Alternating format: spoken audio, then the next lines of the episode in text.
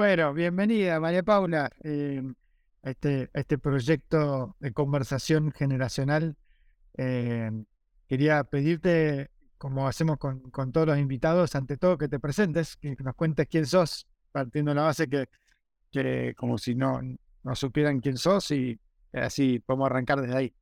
Muy bien, Marcos, muchas gracias por la invitación y con mucho gusto eh, de, participar en esta, en esta iniciativa que tienen. Eh, mi nombre es María Paula Romo Rodríguez, soy ecuatoriana, tengo 42 años y he dedicado probablemente los últimos 24 a, la actividad política. Hago política desde muy joven, eh, hago política desde la universidad. Yo me gradué en la Universidad San Francisco de Quito, en Ecuador. Fui presidenta del gobierno estudiantil de la universidad en una época de mucha convulsión en el país. En la época en la que yo fui dirigente estudiantil fue la época también de la crisis del sistema financiero del Ecuador, fue la época de la dolarización, una época de gran inestabilidad política. Lo menciono como parte de, de esos años porque creo que eso marcó también mis opciones, aunque para mí siempre la política era algo muy atractivo. No sé muy bien por qué, en mi familia no hay políticos, mi padre y mi madre son médicos, mis hermanos también. No es eh, como suele suceder en otros casos, que hay personas que se sienten muy atraídas por la política porque han vivido en ese medio.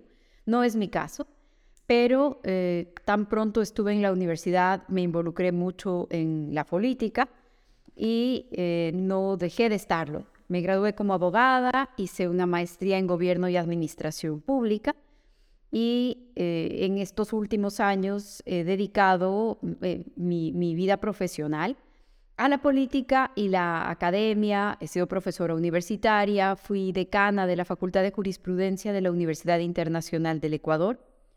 Durante todos esos años, además, he sido gobierno, oposición, mayoría, minoría, he ganado elecciones, he perdido elecciones, he hecho vida partidista es decir, lo que yo creo que es hacer política, ¿no? Seguramente ya hablaremos un poco más de esto, pero yo soy de las que se toma muy en serio la política y, así lo he hecho. Me preparé para esto, eh, lo, sigo haciendo, eh, más allá de que, de que hoy estoy fuera del país y estoy distanciada de la política electoral. Estoy segura de que política voy a hacer siempre. Eh, en, esos diferentes cargos, en esas diferentes responsabilidades. Estuve en la Asamblea Constituyente, estuve en el Legislativo y también eh, en el gobierno. Mi último cargo, tal vez el más desafiante, el más complejo, además en una época de, gran dificultad, fue como ministra de Gobierno del Ecuador. Un ministerio que en su momento eh, no solo se hacía cargo de la gobernabilidad del país, de la relación entre el Ejecutivo y los otros poderes del Estado, sino también estaba a cargo de la Policía Nacional del Ecuador, una policía unitaria, y entonces eh, política pública de seguridad ciudadana y todos los temas que tienen que ver con migración, no fronteras, pero migración, que es una distinción al menos en, mi país. Eh, eso un poco para contarte quién, quién soy en lo político. Muy bien. Contame un poco más de tu familia. ¿Son de Quito? Eh, ¿Nacieron siempre ahí? ¿Cuántos hermanos son? Eh, contaste el título. Te cuento, te cuento eh, un poco más. Yo soy hija de dos médicos, te decía. Mi madre es Lojana, eso queda en, en el límite sur del Ecuador, es la última provincia al sur. Y mi padre es ibarreño, aunque su familia es del Carchi, que es la provincia que queda en el límite norte del país. Eh, cuando, cuando se habla de el extremo al extremo, de la punta al a la punta del Ecuador, hay una expresión que es del Carchi al Macará. Eso es exactamente lo que son mi papá y mi mamá. Son cada uno de un lugar diferente del país. Los dos se conocieron mientras estudiaban medicina en Quito. Así que eh, ahí empezaron su familia. Yo soy la mayor de cuatro hermanos. Tengo unos padres súper jóvenes, me tuvieron súper jóvenes. A todos nosotros en realidad somos, eh, somos cuatro hermanos muy seguidos. Eh, te contaba que eh, una familia de médicos, los hermanos de mi madre, mi abuelo y mi padre también es médico. De nosotros cuatro, de los cuatro hermanos, somos dos abogados y dos médicos, pero mi hermano que es abogado también trabaja muy cerca de los temas de medicina, que es básicamente a lo que se dedica y se sigue dedicando mi familia. Tengo... Sí, no, no, no, te, seguía contando porque esta es mi familia, un, pedazo de mi familia. El otro pedazo de mi familia es mi esposo Iván. Eh, él también es abogado, es político. Tiene dos hijos que viven con nosotros, adolescentes ya para, para este momento. Así que este es mi otro, mi otro pedazo de mi otro pedazo de familia con los que estamos acá, eh, con los que compartimos, con, con, mi esposo, con Iván, comparto la, la pasión de la política la complejidad de la política también, porque no es una actividad sencilla para la familia, no es una actividad sencilla para los horarios, para las presiones, para las consecuencias. Y creo que esto también ha sido un, regalo, yo, yo, digo que es un regalo de la vida, porque, porque es no solamente compañero de los temas de la política, pero de la vida, el respaldo, el comprender las cosas, el poder compartir también lo que, lo que miramos del país, de, del futuro, de las prioridades, ha sido muy importante. Y los chicos, bueno, para los chicos no es una opción, ¿no? Ya entre su papá y luego yo, eh, ellos son unos chicos súper politizados, eh, enterados de todo. un debate de almuerzo en nuestra casa es increíble a veces están de acuerdo con nosotros, a veces son nuestra más dura oposición. Y, cuando les decimos, pero ¿cómo puedes decir eso? Bueno, la libertad de expresión que hay en esta casa, el pluralismo político que hay en esta casa. Así que efectivamente, eh, e, esa, ese es un cuadro de, de mi familia. Tengo una familia ampliada, maravillosa. Mi suegra, mis amigas, los, los amigos, en realidad eh, eh, es, es una es una red de, apoyo, de afecto, que creo que también es muy importante en, este mundo, en este mundo de la política. Perfecto. Está buenísimo. Te, hago un par de preguntas ahí para, profundizar un poco. Eh, yo, soy el quinto de cinco hermanos y, siempre para mí es algo que, me intrigó mucho el tema de cuánto te marca el lugar en la familia respecto a cómo es tu personalidad, cómo es tu intención. Hay un libro muy lindo de que habla de, el lugar en la familia determinando el perfil político, incluso el, tipo de liderazgo, el tipo de relaciones. Eh, ¿Cuánto sentís que, esa experiencia de ser hermana mayor de cuatro te marcó en la vida? O sea, ¿sentís que eso fue algo como, fuerte en tu desarrollo de tu personalidad? Sí, sin, sin duda. Yo estoy eh, segura como tú de que eso sí marca e, efectivamente, cómo uno se siente, el papel que ocupa, eh, en fin, ¿no? las responsabilidades que asume, no necesariamente las que te dan, pero las que asumes en, esos roles. Sí, yo soy la mayor de cuatro. Ah, durante mucho tiempo eh, creo que fui la hermana mayor. Después ya dejé un poco de ser la hermana mayor. Mi hermana, mi segunda hermana, mi hermana Gabriela, yo creo que ella es un poco más de hermana mayor en algunas cosas y en algunos casos, pero sí, durante mucho tiempo. ¿Por qué? ¿Qué, pasó? ¿Qué pasó en ese proceso? ¿Te, revelaste contra el lugar? Sí, sí, la verdad, durante, como te decía, durante mucho tiempo, además, eh, mis padres, después de conocerse, terminar su carrera de medicina, regresaron a vivir en Loja, una ciudad pequeña, una provincia pequeña, lejos del centro y nosotros todos vivimos ahí. Yo crecí en Loja. Yo me gradué en la escuela, en el colegio y luego, como suele suceder en nuestros países, ¿no es cierto?, centralizados, centralistas, eh, en, muchas provincias alejadas de la capital, bueno, uno se gradúa o termina el colegio y va a la universidad en otra ciudad. Así hicimos nosotros. Entonces yo fui la primera en salir de mi casa, pero luego cada uno de mis hermanos salió a su tiempo. Y claro, todos pasaban a vivir conmigo. Entonces yo viví con todos y creo que después de eso, ya más o menos cuando todos terminaron la universidad y yo me, mudé a vivir sola, creo que ahí terminé mi, tarea de hermana mayor. Ahí le dije a mi mamá, ahí están todos, creo que en general son buenos chicos, todos están graduados, no quiero saber más, eh, pero en realidad son, todos, son todos hoy adultos, profesionales, con unas lindas familias, con sus vidas que, que, van adelante y con los que tenemos una linda relación. Pero como te digo, en ese momento, cuando yo salí ya de la casa, mi hermana se quedó de hermana mayor. Y, creo que ella asumió durante un tiempo también esa cercanía, esa confianza, etc. Yo, eh, para ese momento, también cuando salí, coincidió con que gané mi primera elección. Y eh, ya la política me demandaba trabajo de 20 horas diarias. Eh, en ese momento la Asamblea Constituyente se reunía fuera de Quito, en la provincia de Manabí, en Montecristi, cerca de Manta y también eso me obligó a mudarme de provincia. Entonces, sí creo que eso también estuvo conectado, conectado con eso. ¿Y, te costó eh, adaptarte a la ciudad cuando fuiste? O sea, ¿era muy distinta la vida era, eh, de un día para el otro? ¿O, no. ¿O te sentiste cómodo entrar? A mí me gustó mucho cuando me mudé a Quito.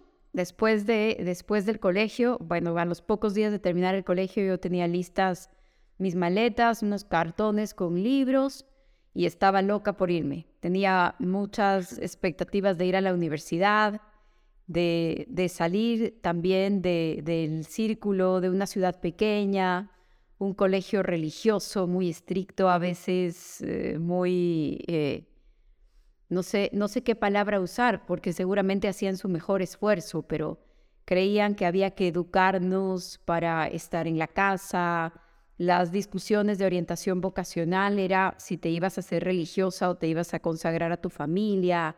Era realmente eh, una, una, vida diferente a la que yo esperaba y una, y una proyección de la vida diferente a la que yo tenía. Así que no, cuando terminé el colegio estaba feliz de pasar a la universidad y, me adapté eh, y me moví muy, muy rápido. ¿Y, qué te sirvió? De, me, intriga porque lo que. Eh, ¿Qué, te sirvió de inspiración para esa, esa rebeldía de querer salir? ¿Los libros, eh, las películas, las conversaciones familiares? ¿Qué, qué fue tu fuente de, decir quiero esta otra vida? Porque después cambiaste una vida muy fuerte, ¿no?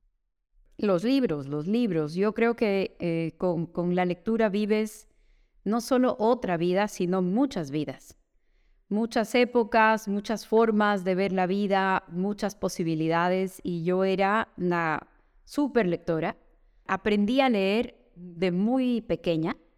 Como te contaba que mis padres eran jóvenes y eran estudiantes, eh, cuando yo debía entrar a la escuela, ellos estaban terminando su carrera. Entonces yo iba a llegar a la escuela un poco tarde, un poco tarde, tres meses tarde y mi padre estaba muy preocupado de qué tan tarde iba a llegar al jardín de infantes, ¿no? Eh, y entonces me enseñó a leer para que no me atrase cuando llegue al jardín de infantes. Y cuando entré al jardín de infantes yo sabía leer. Le, me sentaba a leer con mi bisabuela. Cuando vivíamos eh, en, Quito, mis padres iban a la universidad, vivíamos con la abuela de mi madre. Así que yo me sentaba a leer con ella y en verdad eso, eso también marcó profundamente mis, mis opciones y, y mi vida, ¿no? Y luego leía mucho, leía mucho, leía todo, leía todo lo que me caía en las manos. Tuve profesoras en la escuela que creo que también marcaron eso, que eh, me, me, ponían libros delante, que me sugerían lecturas, que estaban pendientes de, de estas inquietudes que yo tenía, ¿no? Y sí, eso creo que fue muy importante en un lugar pequeño con con una dimensión del mundo distinto, yo tuve la suerte y tuve el privilegio de, ver más y de querer más. ¿Y dónde descubriste en eso, pues me imagino, como todo Latinoamérica, el, peso del machismo culturalmente, digamos, ¿dónde descubriste el feminismo? Y, tengo entendido que, es un tema que siempre has trabajado, eh, y, esta idea de ser líder mujer, ¿no? Eh, ¿cómo, ¿Cómo se introduce ese tema en tu vida? Te voy a contar una historia pequeñita. La primera mujer que sufragó en América Latina es ecuatoriana. No sé si tú lo conocías. Y es Lojana. Se llama Matilde Hidalgo. Matilde Hidalgo fue la primera mujer en ir al colegio, en una época en donde las mujeres solo iban a la escuela. Fue la primera mujer en ir a la universidad. Fue la primera mujer en graduarse de la universidad. Se graduó como, como médico. Fue la primera mujer en votar. Y en el Ecuador esto fue 1916-17. Eh, Así que fue una de las primeras en el mundo en votar. Y luego fue una de las primeras en ser electas, a pesar de que luego no le dejaron ejercer su cargo, etcétera. Pero eh, fue un personaje, es un personaje muy importante, creo yo, de la historia de las reivindicaciones de los derechos, de los derechos políticos civiles de las mujeres. Eh, Matilde Hidalgo fue a la misma escuela que yo. Pero yo nunca supe esto hasta que fui a la universidad. Porque a mí nunca me hablaron de esta historia en la escuela en la que ella se graduó.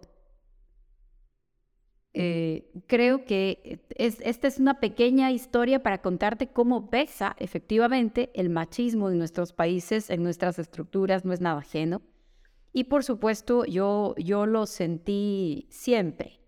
No en mi familia, mi madre es una mujer profesional, eh, muy autónoma, mi padre es eh, el, más eh, respetuoso, el más cuidadoso. Yo creo que además a mí siempre me dio, me dio alas, me permitió hacer cosas. Yo no escuché en mi casa eso. Pero por supuesto, en el mundo sí. cuando me iba a, estudiar en otra ciudad. Y las profesoras, las religiosas de mi colegio, incluso algunas personas de la familia o del círculo cercano a mis papás, me decían, ¿cómo, ¿cómo puedes mandar a una mujer a vivir sola? A los hijos se podía mandar a vivir en otro lugar y en otra universidad, ¿no? ¿Cómo puedes mandar a una mujer a vivir sola? Yo también era muy autónoma, manejaba, agarraba el carro, me iba, venía, hacía ya en esa época alguna actividad política. Eh, y entonces todo el mundo estaba escandalizado. ¿Cómo puede manejar sola? ¿Cómo puede manejar de noche? ¿En ese momento eras una excepción o había otras compañeras que te encontrabas que estaban en la misma? Una excepción y un problema. En algunos casos en el colegio un mal ejemplo también porque hacía muchas cosas que se suponía que no debía, que no debía hacer. Pero, pero claro, y desde lo pequeño hasta lo grande, por supuesto, yo creo que el mundo es distinto para los hombres y para las mujeres, cada vez menos, cada vez de formas distintas, sobre todo si lo comparamos con, la vida que vivieron nuestras abuelas, ¿no? Somos parte de una generación, yo tengo algo más de 40 años, somos parte de una generación que, en la que realmente los cambios fueron muy rápidos. Y cuando yo veo hoy las chicas jóvenes cuando veo eh, mis alumnas, cuando veo lo que pasa en otra generación, es realmente otro mundo, ¿no? Y me parece que sí estamos frente a un momento diferente, pero no, deja, no, no dejamos de vivir en un mundo que es muy, muy distinto para los hombres y para las mujeres. Sí, total. Y, en eso, cuando empezaste tu, tu, actividad política en la universidad, eh, ¿eras la, única... Eh, o había otras que se sumaron? ¿Cómo, era esa relación con, los estudiantes y con tus colegas, compañeros, digamos, de la militancia? ¿Cómo, cómo se daba esa interacción? En la universidad sí habían mujeres haciendo política. En el primer gobierno estudiantil que yo participé, de hecho, yo fui, si no me equivoco, secretaria. Habían unos cargos, pero eran unos cargos menores y quien ganó la elección, mi compañera, mi amiga en ese momento, era una presidenta, era una presidenta mujer. Mm, y antes ya había tenido en la universidad algunas otras mujeres. La universidad tenía reglas eh, muy eh, extrañas para nuestro medio y te exigía un promedio, un promedio general en tus notas para ser candidato. Y te exigía un promedio para votar. Entonces era un modelo de elección eh, de, mérito muy fuerte, cosa que también discutíamos en ese momento. Pero con una exigencia tan alta de notas, había muchas candidatas mujeres. En general eran mejores estudiantes. Así es. ¿Y cuánto, en, contame un poquito de esa militancia universitaria? ¿Qué, que después desembocó un poco en tu actividad política, ¿no? Eh, eso era un frente de izquierda que, trabajaba una agenda de, temas que iban más allá de la universidad, era más centrado en la universidad. ¿Qué año era eso? Yo me gradué en una universidad, yo estudié y me gradué en una universidad privada, la primera universidad privada del Ecuador. Pero el momento era el momento de la crisis financiera. Se congelaron todos los depósitos por un año y la moneda, la moneda hoy, la moneda oficial del Ecuador es el dólar. Eso es 98, 99, no. Exactamente. Entonces, de pronto, si tú tenías el, el tipo de cambio, era 5 mil sucres, un dólar. ¿Sí? Y un día, el presidente de la República anuncia que se congelan todos los depósitos, que todo lo que tú tengas en el sistema financiero no lo puedes usar, no lo puedes retirar, no lo tienes, y que si hoy tenías un dólar, o sea, 5 mil sucres, en un año para retirar un dólar vas a necesitar 25 mil. Entonces, imagínate la devaluación en una decisión, en unas pocas horas. Hoy con la distancia del tiempo y comparando el Ecuador con otros países, esta fue una de las decisiones más importantes de nuestra historia reciente. Y creo yo que la que ha logrado aislar la inestabilidad política del Ecuador de una crisis económica de gran dimensión, como la que vemos en otros países de la región. Creo yo que además con nuestra debilidad institucional y política, la dolarización se convirtió en la institución más fuerte de la vida democrática del país. La única que la demagogia y el populismo no fue capaz de pasarse por encima. Porque era, era muy fuerte, te ataba a la realidad con mucha fuerza. Pero en su momento fue una decisión con un impacto muy grande para la población con un impacto muy fuerte para el país, para, para la vida, para la vida cotidiana, para las inversiones, para, imagínate lo que significaba una jubilación, lo que eran las pensiones jubilares, en lo que se convirtió el salario, era como diluirse el patrimonio de la gente. Entonces fue una época de mucha, de mucha convulsión política, de mucha movilización política, y eh, por fuera de la universidad. En esa época yo conocí a buena parte de los que más adelante serían mis compañeros en la política, con los que más tarde organizamos y mantenemos en funcionamiento un pequeño partido político en el Ecuador, pero con quienes nos dedicamos a hacer política.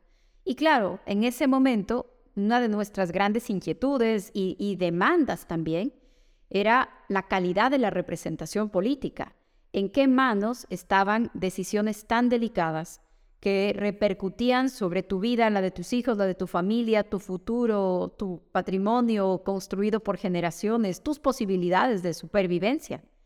Y eh, éramos muy duros con eso, en una posición muy política, porque también era una época en donde denostar de los políticos era lo obvio, tenías estas decisiones tomadas, estas repercusiones, toda la política era tremenda y nosotros decíamos, sí, tenemos todas estas críticas, pero somos políticos. Había esta distinción, creo yo, una distinción ficticia, maniquea, terrible, dañina, el ciudadano y el político, como si no fuéramos todos los ciudadanos políticos o todos los políticos ciudadanos, poniendo a unos como con un halo de, de no intereses, de no sesgos, y a otro como necesariamente destinado a perjudicarte.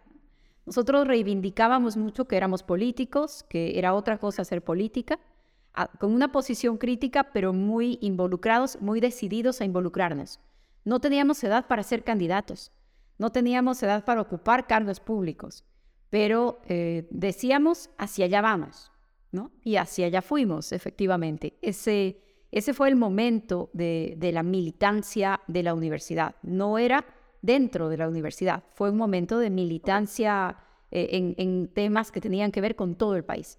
¿Y eso dónde se daba más? ¿En la calle, en los medios de comunicación? ¿Cómo, cómo, cómo construiste ese liderazgo?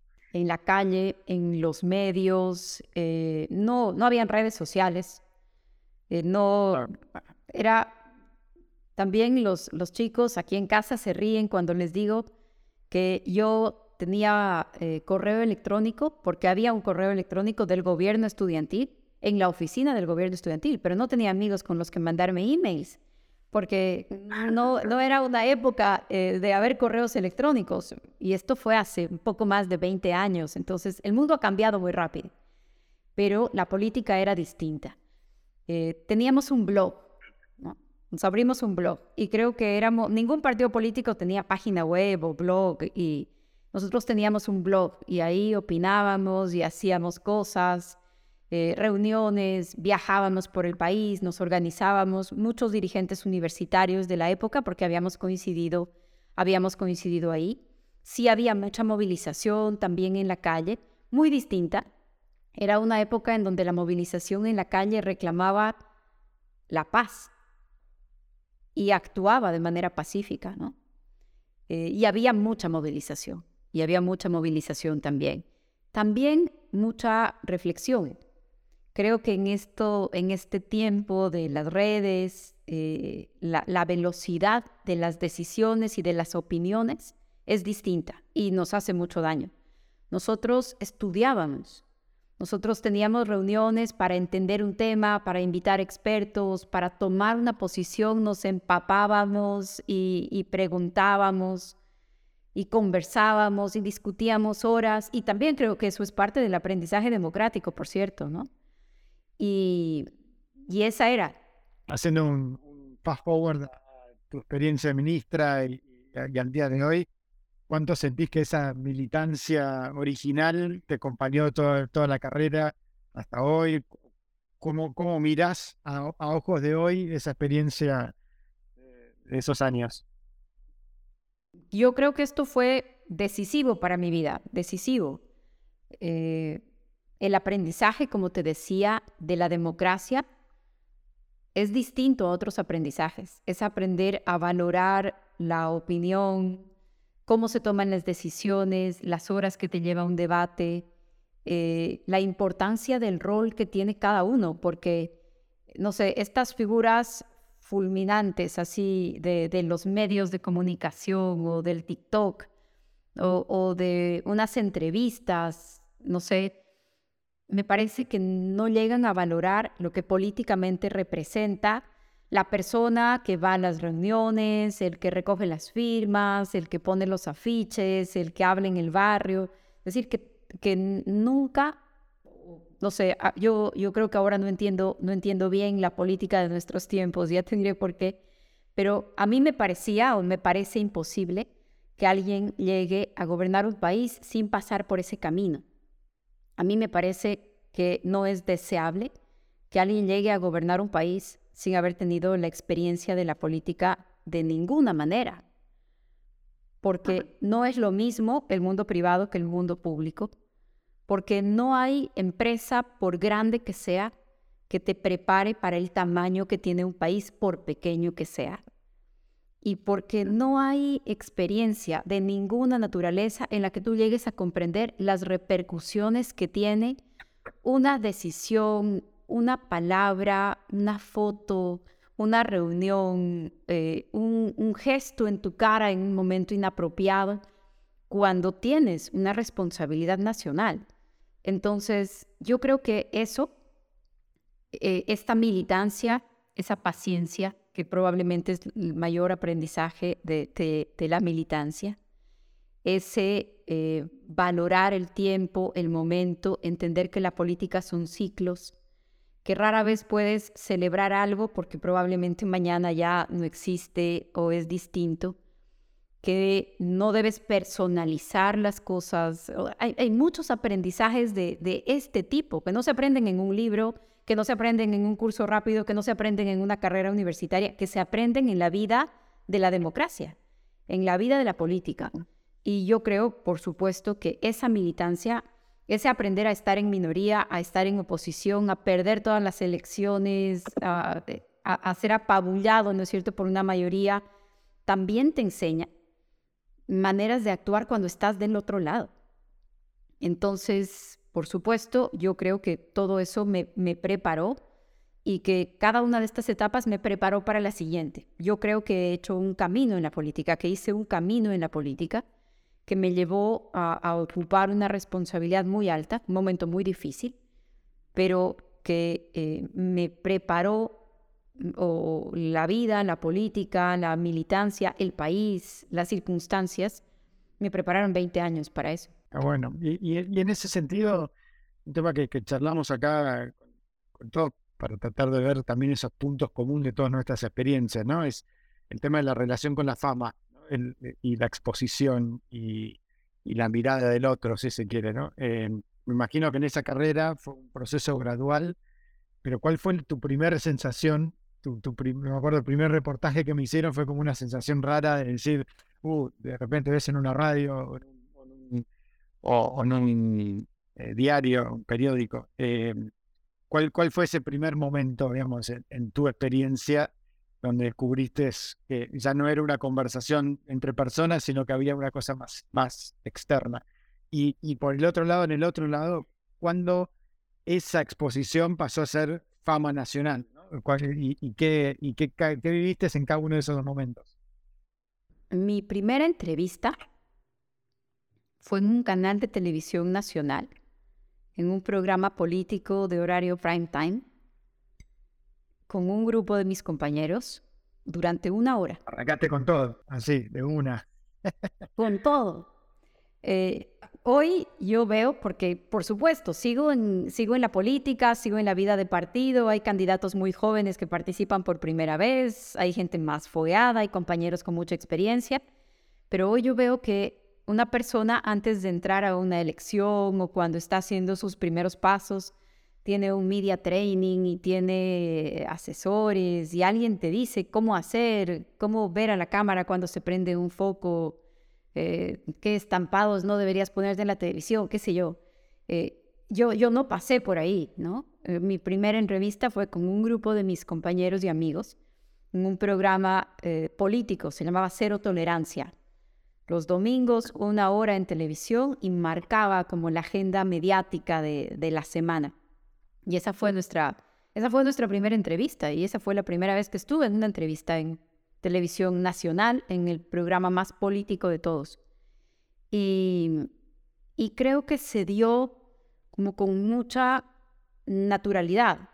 No siento este momento de, eh, de como de fama, o, sino era algo que pasaba porque comentábamos sobre algo, participábamos en un panel, nos invitaban no, no fue eh, un momento de un día para el otro, fue como todo lo que te cuento, como un proceso. Y, además no era, yo pocas veces hago o he hecho, digo, en 20 años probablemente he hecho cinco o seis entrevistas para hablar sobre mí. No lo hago, no lo, lo hago muy rara vez. Eh, soy muy reservada con mi vida privada, he sido siempre muy reservada con mi vida privada, he tratado de mantener una distancia. No entiendo la política del exhibicionismo, de la gente que hace TikTok en pijamas, que se toma selfies, no sé, con... No, no, entiendo, no entiendo. Para mí la política es algo súper serio. Cuando yo acepto una entrevista o en esa época, digamos, cuando estaba en un programa o en una radio o en un periódico, era para hablar sobre un tema era para poner una posición, una idea o para criticar algo, para hacer política. Entonces no, no veo como un momento que de pronto uh, salí en, en, un lugar. Era orgánico, era orgánico a la militancia. La parte sí, como algo natural que se daba, que un día estaba en una reunión y un día esa reunión se cubría por un periódico y otro día estaba en un panel y el otro día el mismo panel era en televisión y, así fue como poco a poco eh, eh, fue convirtiéndose en algo, no te digo, muy, muy natural. No, no fue como un lanzamiento de, ninguna manera. Era algo que hacíamos sistemáticamente y, y esta exposición era como la consecuencia pero el, el, fondo era la discusión sobre los temas, sobre los temas del país, sobre nuestras ideas, sobre lo que cuestionábamos. Claro. a, mí lo que me pasó en mi carrera, también hubo una etapa donde era orgánico el crecimiento, bueno, arrancamos un partido político nuevo, bueno, San Legislador, la ciudad, pero el día que llegué al gobierno nacional sentí que algo cambió en términos de impacto en la calle. La sensación de sí, para acá es como un nivel superior de exposición, de pérdida de libertad, de, mirada del otro, por ahí acompañado, como decís también, por el cambio en la tecnología en la comunicación, ¿no? las redes sociales, los celulares. Eh, cuando, cuando llegaste a ministra de gobierno, ¿eso vos sentiste algo parecido o no? se mantuvo más o menos una línea pareja? No, ya en el Ministerio de Gobierno eh, las cosas eran de, otra, de otro tamaño. Eh, el tiempo, además, fue un tiempo muy complicado. Eh, yo tuve la, responsabilidad de vivir algunos momentos que, que me parece, creo, ojalá sean irrepetibles. Pero, por ponerte un ejemplo, nosotros aguantamos una protesta eh, tremenda, un ataque sistemático a, la población, a la infraestructura del Estado, a las instituciones de 12 días continuos. Tuvimos que cambiar la sede del gobierno, cambiamos la sede del gobierno de Quito a Guayaquil para evitar un golpe de Estado. Yo creo que regresamos de un golpe de Estado. Eh, ese fue un episodio muy complejo y que además me parece que ha marcado la historia política del país de este último tiempo. Yo creo que hay un antes y un después de ese momento, octubre del 2019. Eh, por supuesto, la pandemia. Yo fui ministra de Gobierno durante la pandemia y el presidente de la República, el presidente Moreno, me encargó presidir el Comité de Operaciones de Emergencia, el COE Nacional, que era el encargado de manejar la emergencia. No del tema salud, eso lo hacía el Ministerio de Salud, pero de la emergencia de cerrar el país, del confinamiento, de la policía, de mantener en funcionamiento lo que tenía que funcionar y de asegurarse que nadie más salga, que nada más suceda, que el contagio sea lo menor posible. Eh, hubo una época, hubo meses en donde yo estaba en el COE, en el Comité de Operaciones, todo el día, en donde hacíamos, por ejemplo, ruedas de prensa tres veces al día para informar el tema del contagio, la cantidad de personas que habían perdido la vida eh, en, el tema de la pandemia, las nuevas medidas, si los aeropuertos se cerraban, si abrían, si ordenábamos el confinamiento de las personas, si podían o no podían regresar quienes se encontraban fuera del país. Eh, es, un escenario que si, que si nos lo hubieran contado antes de suceder, parecía imposible, ¿no? Parecía una, una mala película, una, una película distópica, pero terrible. Y, por supuesto, esto ya era otro nivel de responsabilidad, de exposición, de, peso sobre, sobre los hombros. Yo creo, que, yo creo que algo de lo que se habla poco asociado al poder, pero que debería uno pensarlo en la misma, en, en la misma escena, es el poder y la impotencia. Porque comparado con las posibilidades, con la influencia, con la capacidad de decisión que tiene un ciudadano común, tienes mucho poder. Pero comparado con lo que hay que hacer, comparado con las demandas del contexto, la mayor parte del tiempo te sientes impotente. Sobre todo a nivel nacional hay un gran desajuste entre expectativas y herramientas. Que no te pasa en un municipio por ahí. En un municipio tenés mucho más alineado herramientas, sin duda. Y en, un momento, o sea, en momentos como los que vivíamos, nadie podía hacer lo suficiente.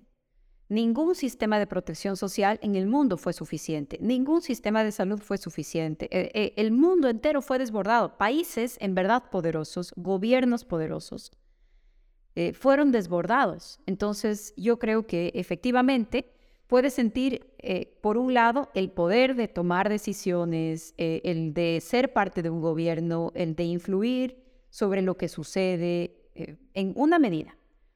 Pero cuando comparas con las demandas, con las expectativas, con las necesidades, la mayor parte del tiempo sientes que es muy poco lo que puedes hacer. Y bueno, en eso, pues, nosotros vivimos una experiencia similar y creo que es lo que uno escucha está ocurriendo cada vez más, ¿no? O sea, estamos entrando en un terreno de incertidumbre, de volatilidad. ¿Sentís, a mí me pasó mirándolo para atrás, que faltó estructura de apoyo a la persona en ese contexto, ¿no? Cuando las personas que estamos al frente de esa situación de incertidumbre, que te piden certeza, que tenés herramientas limitadas, em, a veces el modelo tradicional de la política, de, que tu caja de herramientas sea tu doctrina, tu partido, tu militancia y tu experiencia, no alcanza, ¿no? Eh, ahí entran temas como la salud mental o la salud física, eh, la estructura de apoyo que, tenés que tener. ¿Sentís que, hoy, mirando para atrás, te hubiese venido bien otro tipo de estructura de apoyo? ¿Otra caja de herramientas? Eh, ¿Cómo, no, no procesaste en lo personal eso?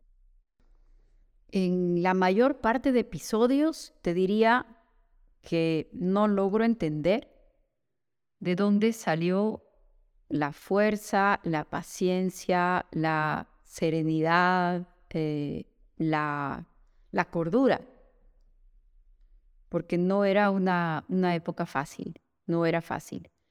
Y como te digo, visto hacia atrás, eh, creo que es muchísimo más complejo de lo que, de lo que se ve.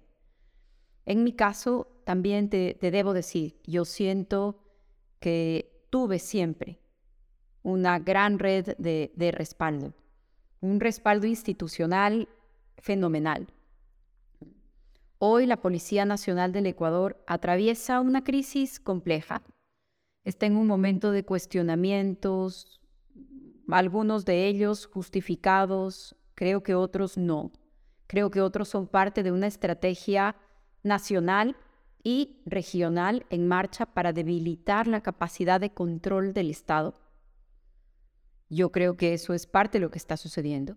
Pero en mi experiencia, la institución Policía Nacional tiene una fuerza, una capacidad, una resiliencia, unas habilidades, hablo de, la que conozco, de la del Ecuador, y, eh, por ejemplo, eso yo lo sentí todo el tiempo.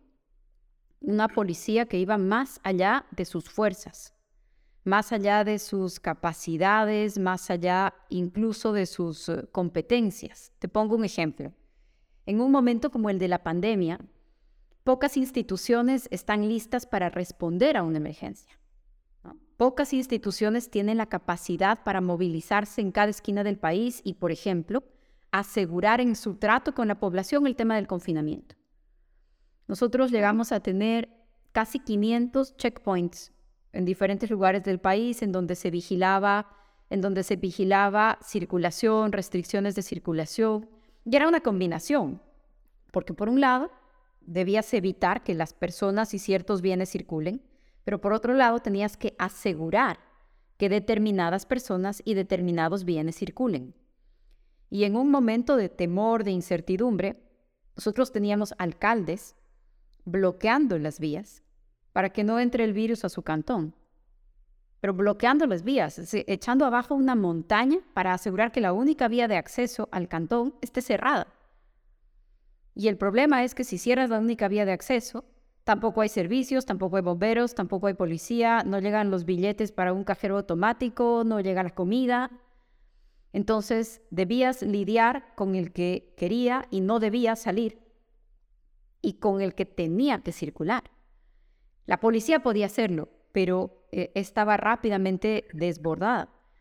Entonces, de pronto nosotros teníamos, y, yo ya en un punto mm, me parecía admirable todo lo que hacían, pero teníamos policías atendiendo partos en patrulleros porque todas las ambulancias estaban destinadas a las emergencias de COVID. Entonces, no había ambulancia para sacar de su casa, para llevar, para movilizar a una mujer en, labor de parto, por ejemplo. Entonces, mandábamos patrulleros, se mandaban patrulleros para que lleven a una mujer a un hospital. O llamaba a alguien a la central de emergencia y decía, bueno, tengo COVID, toda la familia tiene COVID y mi padre vive solo y nosotros le llevamos la comida y no hemos podido ir dos días o tres días. Y entonces tenías a la policía llevando alimentos a los abuelos, tenías a la policía movilizando mujeres en labor de parto, a veces con partos en sus patrulleros, tenías a la policía sosteniendo, ¿no es cierto?, el funcionamiento de, esa, de, esa estructura. Y como te digo, para mí era siempre, siempre multiplicándose, multiplicando los horarios, las tareas, pero siempre con capacidad de respuesta institucional.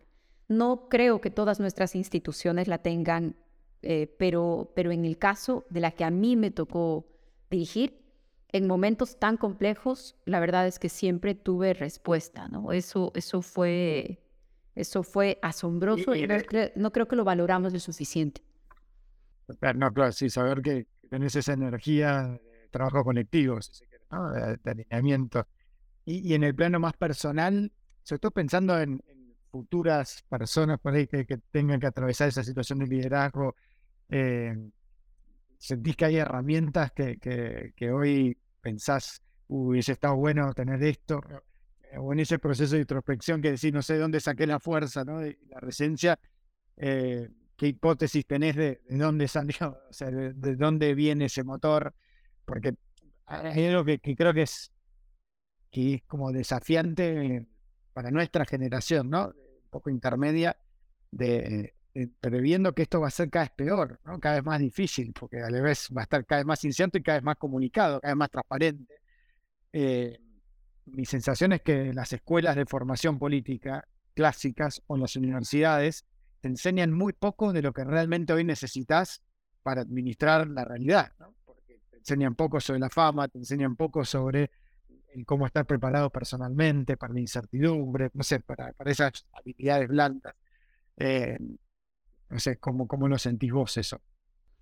Empiezo por, por lo que tú dices ahora último. Yo creo que cada vez las cosas son más complejas, están más conectadas, tienen repercusiones, cosas que pasan en otro lugar del planeta, tienen repercusiones sobre lo que pasa en cada pequeño país.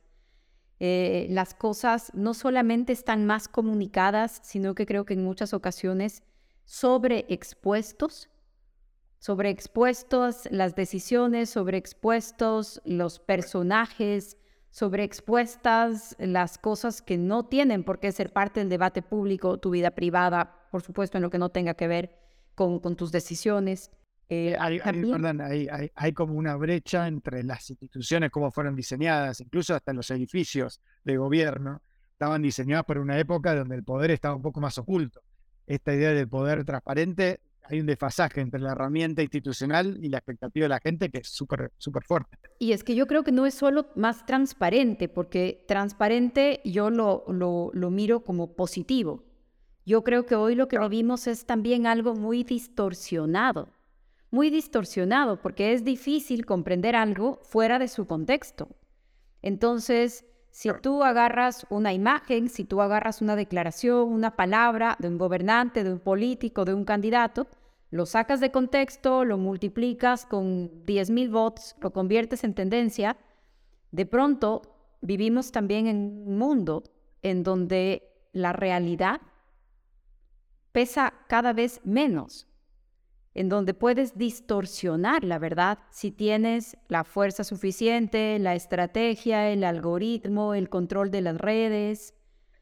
Y, no sé si hay algo que te prepara para eso. De hecho, más que desde lo personal, deberíamos preguntarnos desde lo institucional, desde lo nacional, cómo van a sobrevivir las democracias en un escenario en donde el debate está tan distorsionado y en donde los hechos cada vez importan menos en donde somos más susceptibles a consumir estas mentiras. Es una forma, eh, es una forma perversa de distorsionar la, vida en común, la participación de la gente. Yo creo que esto es muy complejo, muy, muy complejo y, supera las discusiones de la complejidad personal, ¿no?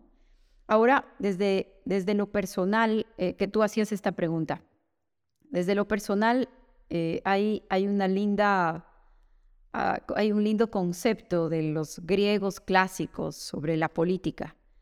Eh, y los griegos decían que una de las grandes virtudes de la política, que tal vez la mayor virtud de la política, es la continencia. Hay un dicho aymara también sobre eso. No sabe gobernar el que no sabe gobernarse.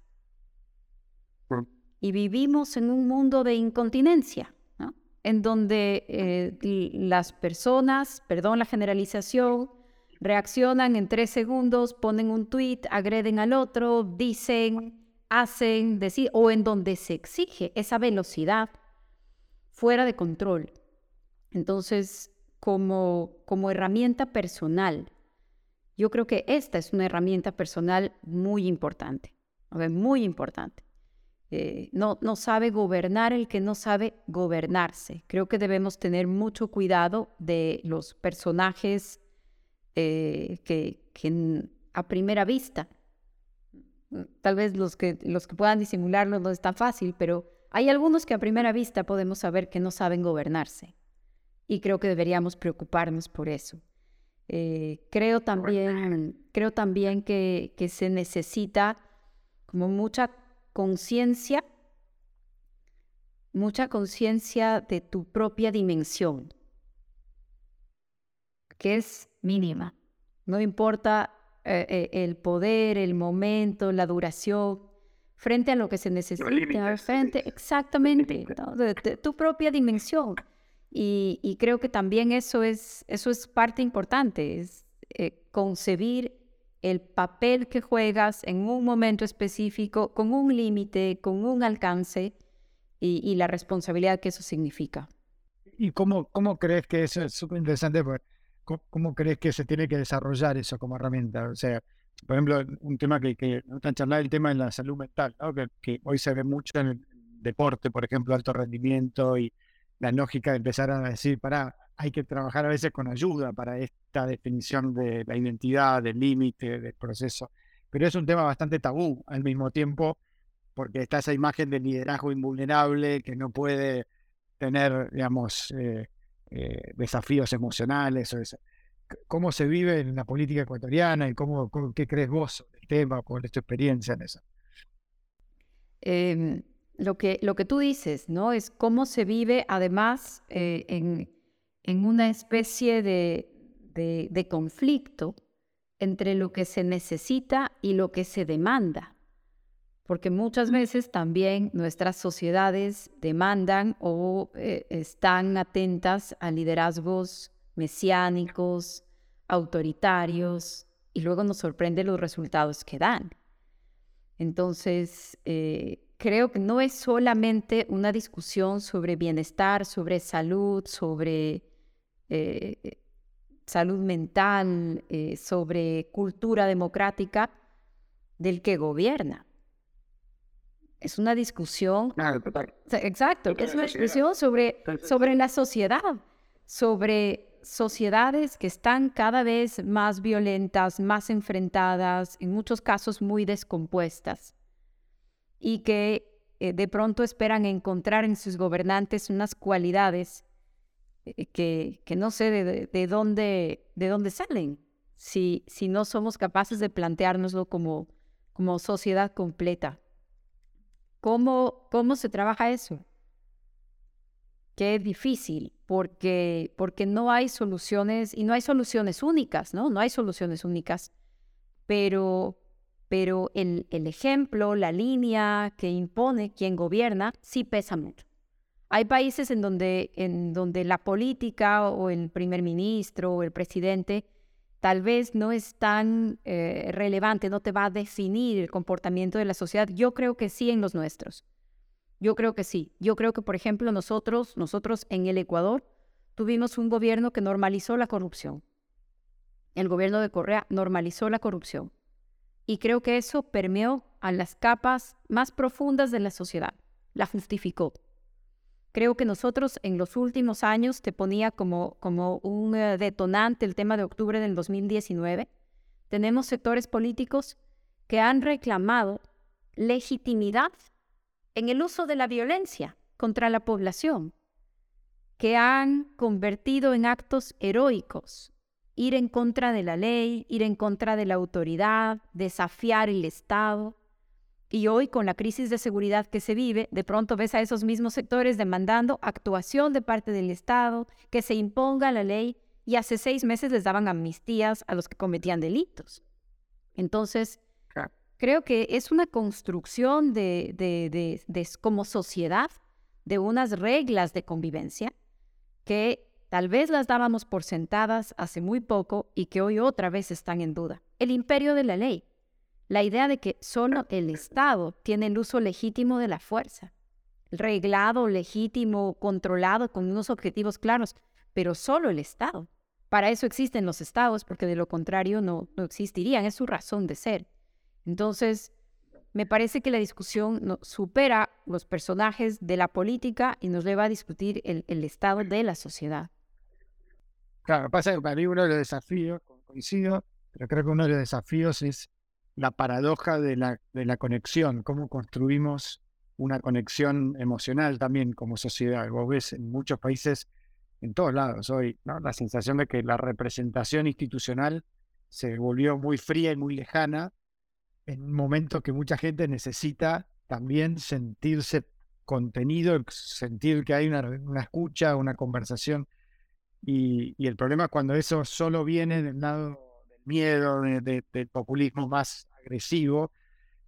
Es un desafío, creo, el cómo generar conexión aspiracional, cómo generar una conexión positiva que saque lo mejor de la sociedad y que, que justamente permita que todas estas herramientas de, sociedad, como las instituciones, la ley, el respeto, la paz, no sean vistos como algo que son parte del problema, sino que son parte de la solución. Y eso creo que, que se vuelve más difícil porque al final del día hoy las instituciones no comunican, comunican las personas. Al final del día vos puedes ser eh, titular de un ministerio, pero no es el ministerio el que está hablando, ¿no? sos vos persona que está encarnando eso. Y, creo que, bueno, nada, hay un desafío. Te, quería hacer una pregunta y en eso es, mencionaste al pasar el tema de, las redes sociales. ¿Cómo fue tu relación con tu celular en eso, eh, en estos años? ¿Vos manejabas las redes sociales, las delegabas? Me imagino que por tu, formación, delegar las cosas de comunicación debe ser difícil. Entonces, ¿cómo era esa relación entre el celular y vos en esos años? Sí, yo manejaba eh, el celular, yo manejaba mis redes, mis redes personales las manejaba yo.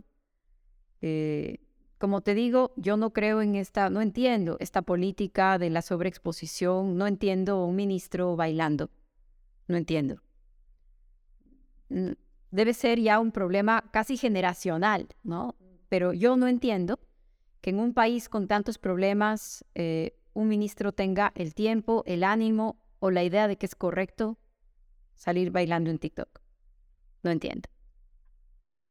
Em, como te decía, no entiendo que un candidato o candidata piense o, qué pretende transmitir si baila en pijamas. No, no sé si esto es lo que la población necesite, si lo que tu responsabilidad demanda. Eh, yo creo que hay un papel que jugar en, la democracia. Hay un papel que jugar, es, una puesta en escena también. Y tienes que creerte ese papel. Tienes que cumplir la ley, tienes que cumplir tu rol, tienes que actuar de determinada manera, tienes que conseguir unos resultados.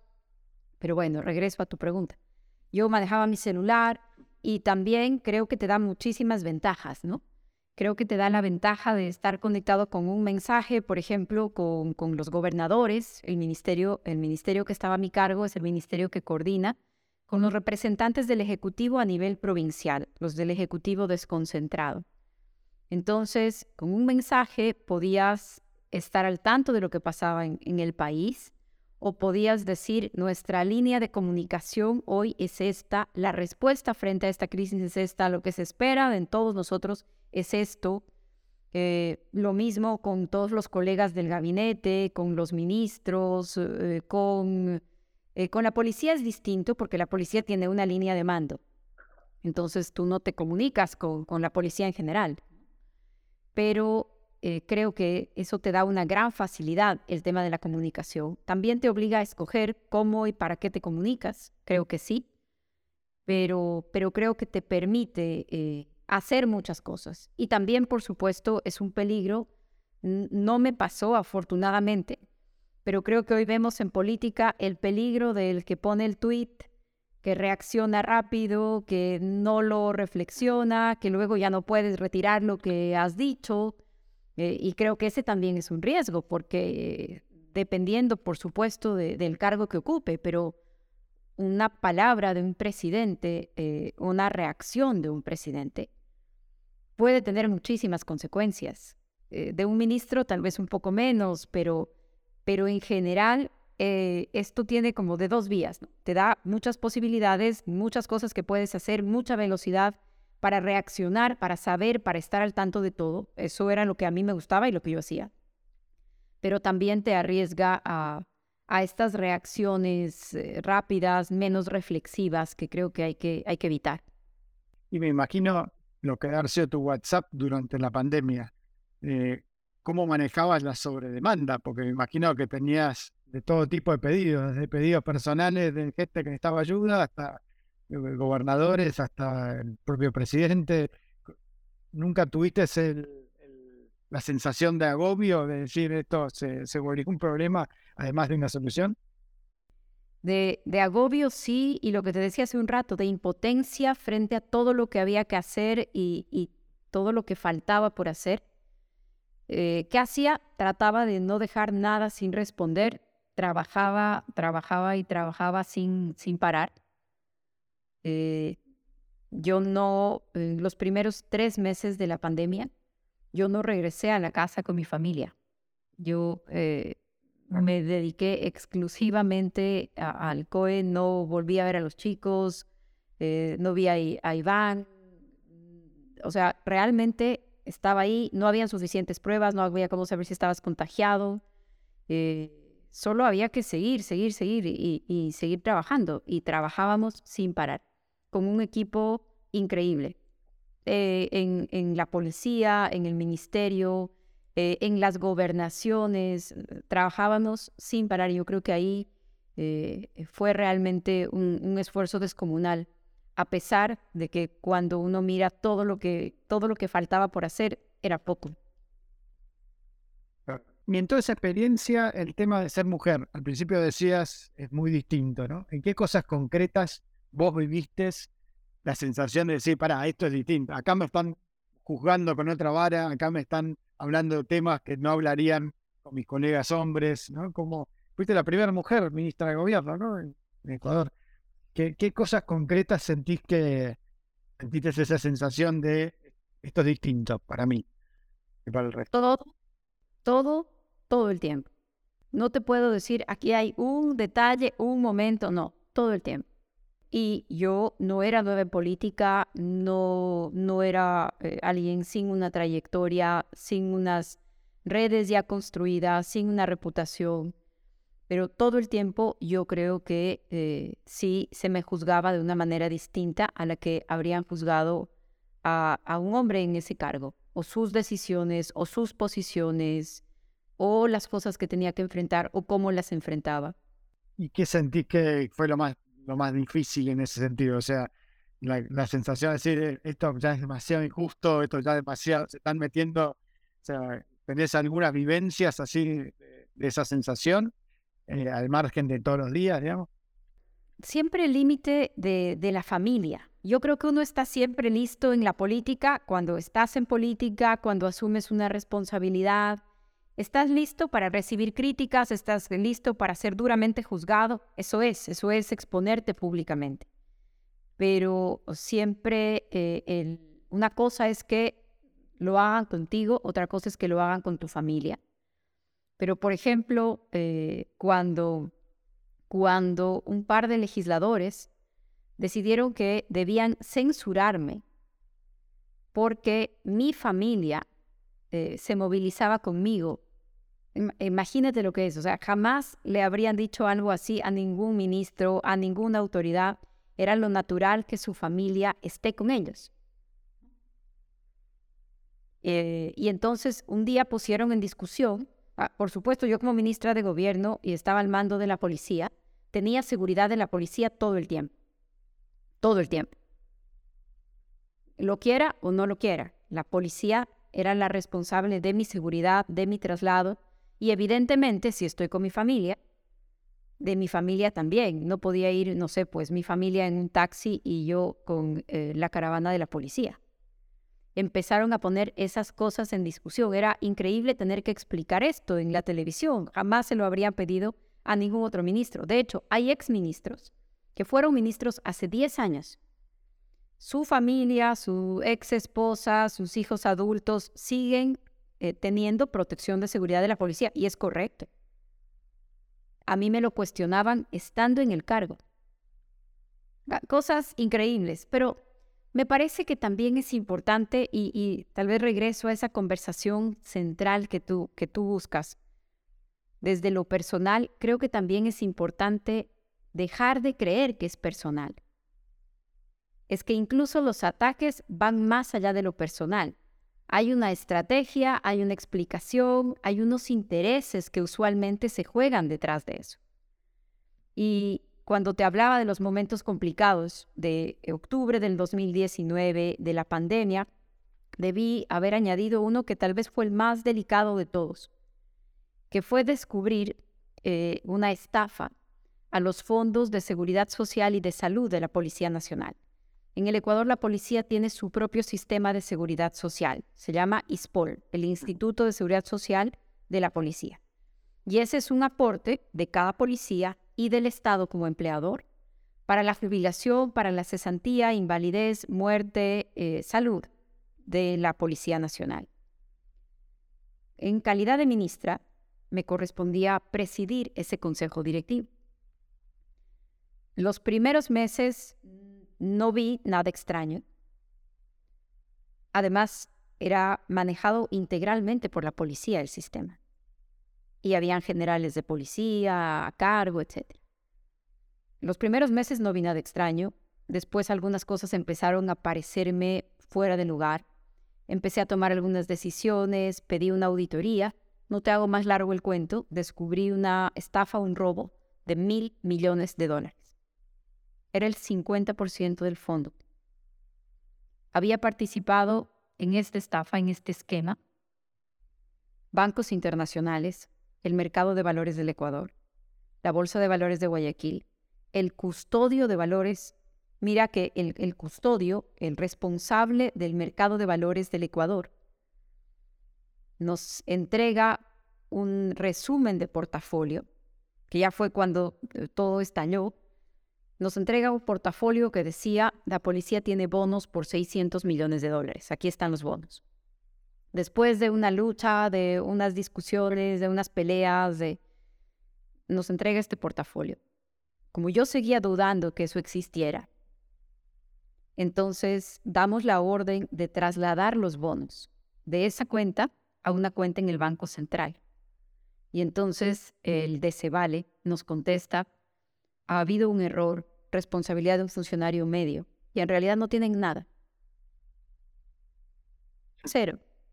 De un documento que decía el portafolio de uno de los clientes más importantes de la Bolsa de Valores del Ecuador, el portafolio pasó un día de 600 millones a cero. Por supuesto, cuando descubres un robo de mil millones de dólares, tocas muchos intereses. Ahí empezó la cuenta regresiva antes de ser destituida. Ahí empezó la cuenta regresiva y ahí sentí de verdad lo que era tener enemigos peligrosos y sus agentes dentro de la policía, en la Asamblea Nacional, en el sistema político, en las élites económicas y eh, los que fueron funcionales en la prensa. Pero claro, esa fue probablemente una de las crisis más graves. No fue una crisis de seguridad, no fue una crisis de gobernabilidad, fue descubrir una, estafa de mil millones de dólares.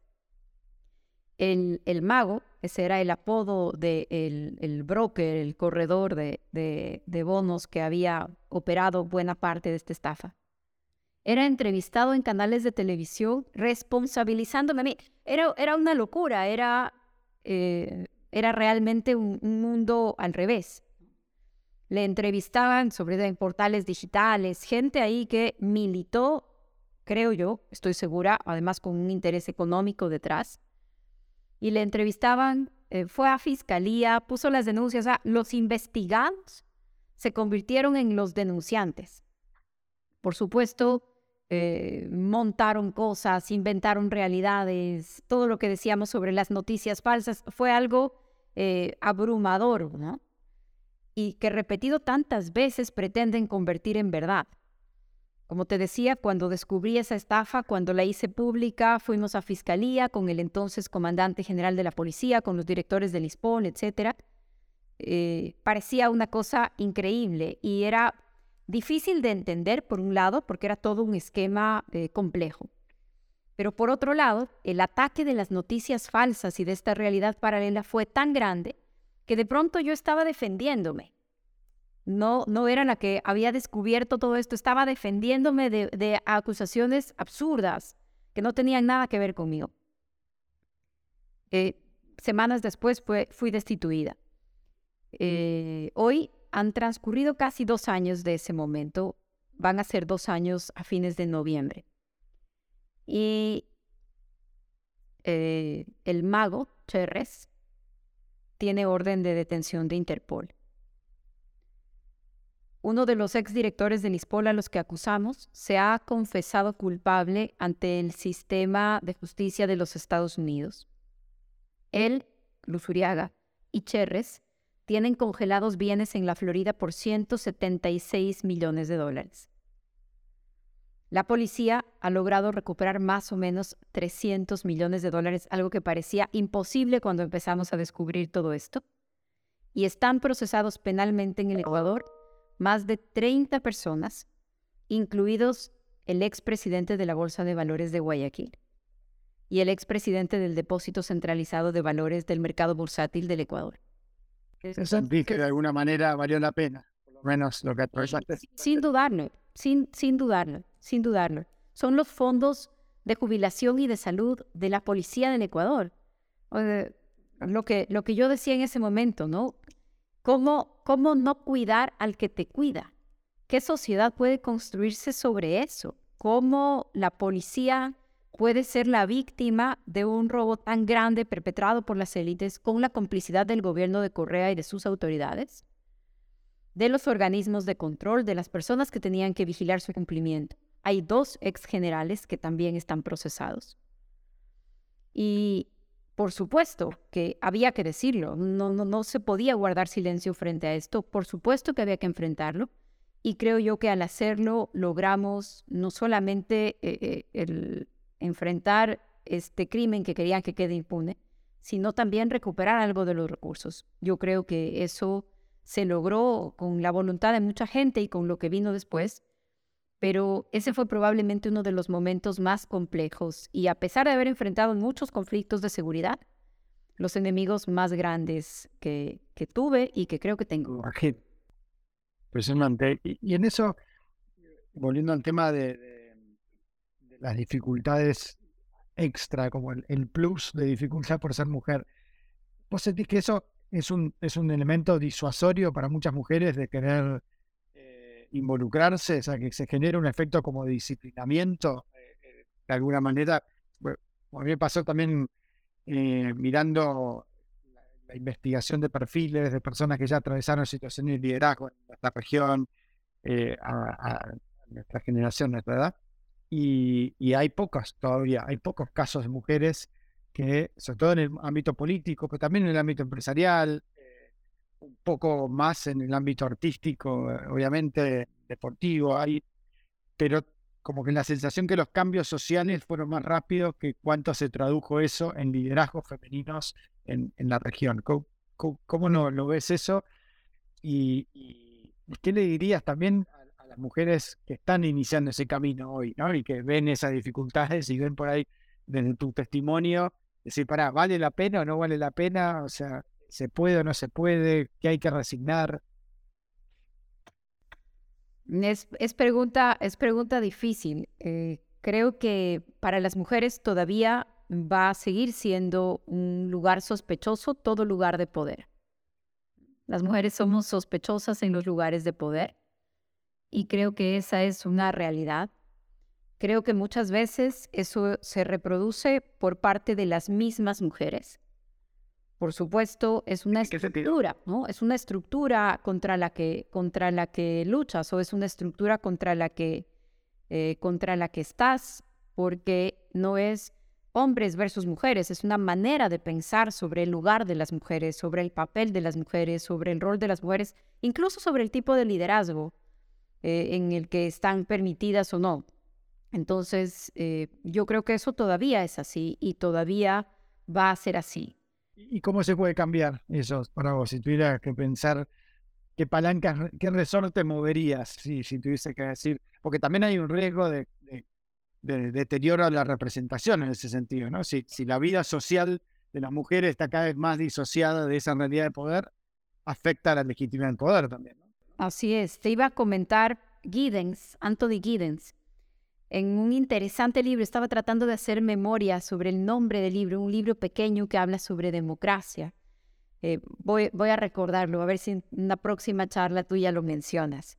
Pero... Si no, lo, googleamos, lo googleamos. lo ponemos en los comentarios. En una, eh, en, uno de, eh, en una de sus reflexiones dice que la revolución de las mujeres, él dice que es un gran admirador de, de, de del feminismo porque dice que pocas, eh, que pocas revoluciones han transformado la vida de tanta gente como la revolución feminista, que no es una revolución de cambiar un lugar de poder o un grupo de poder por otro, que realmente ha transformado la vida de miles, de millones de personas. Y también dice que es un gran admirador de esa revolución porque es imposible Dice, porque además hay un punto hasta el que se puede llegar, pero nuestras estructuras sociales y económicas están construidas sobre la división del trabajo de una determinada manera. Y entonces subvertir nuestras estructuras sociales y económicas es una tarea ah, casi imposible. Entonces, efectivamente, creo que eh, es muy difícil pensar en una realidad completamente distinta, pero sí creo que nuestras vidas son incomparables a las vidas de nuestras abuelas. Y que creo que lo que nuestras abuelas y nuestras madres hicieron valió la pena para la vida que nosotras tenemos hoy. Millones de mujeres, miles de millones de mujeres. Y por eso creo que también vale la pena lo que nosotras hacemos o lo que nosotras hagamos para las mujeres que vienen luego de nosotras. Y creo que eso sí vale la pena. Creo que vale la pena la política en tanto eh, motor transformador de la sociedad. Por supuesto que creo que vale la pena. Con sus complejidades, con las dificultades a las que hay que estar dispuesto y de las que hay que tener conciencia. Creo también que es una gran responsabilidad la política. Es eh, tomar decisiones que tengan repercusiones sobre millones de personas. Es una gran responsabilidad.